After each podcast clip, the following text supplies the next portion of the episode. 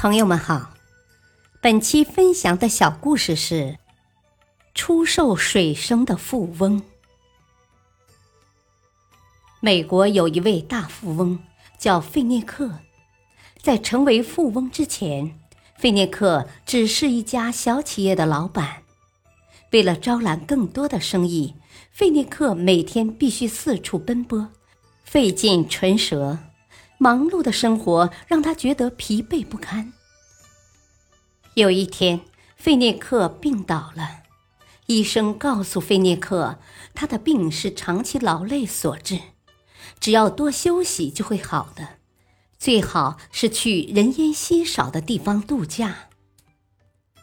出院以后，费涅克就听从医生的建议，去了一个山区度假。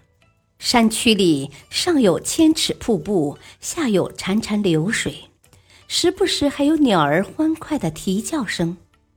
欣赏着美丽的风景，聆听着美妙的声音，费涅克紧张的神经一下子觉得轻松舒畅多了。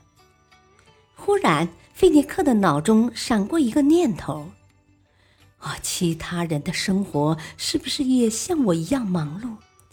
他们有没有觉得疲惫不堪？这些天籁之音会不会也让他们从紧张中解脱出来呢？想到这里，费涅克决定大胆尝试一下。回去之后，他买了一台质量最好的录音机，然后带着录音机走遍了美国有山有水的地方。他录下了无数条瀑布、小溪和河流的声音，也录下了各种小鸟或清脆或嘹亮的啼叫声。回到家，费涅克将自己录下的磁带加以复制，然后标上高价出售。很快，磁带就被抢购一空，费涅克也因此赚了一大笔钱。大道理，有时候没有成功，并不是因为我们缺乏雄厚的实力、超长的智慧，而是一双善于发现的眼睛，一个善于思考的大脑。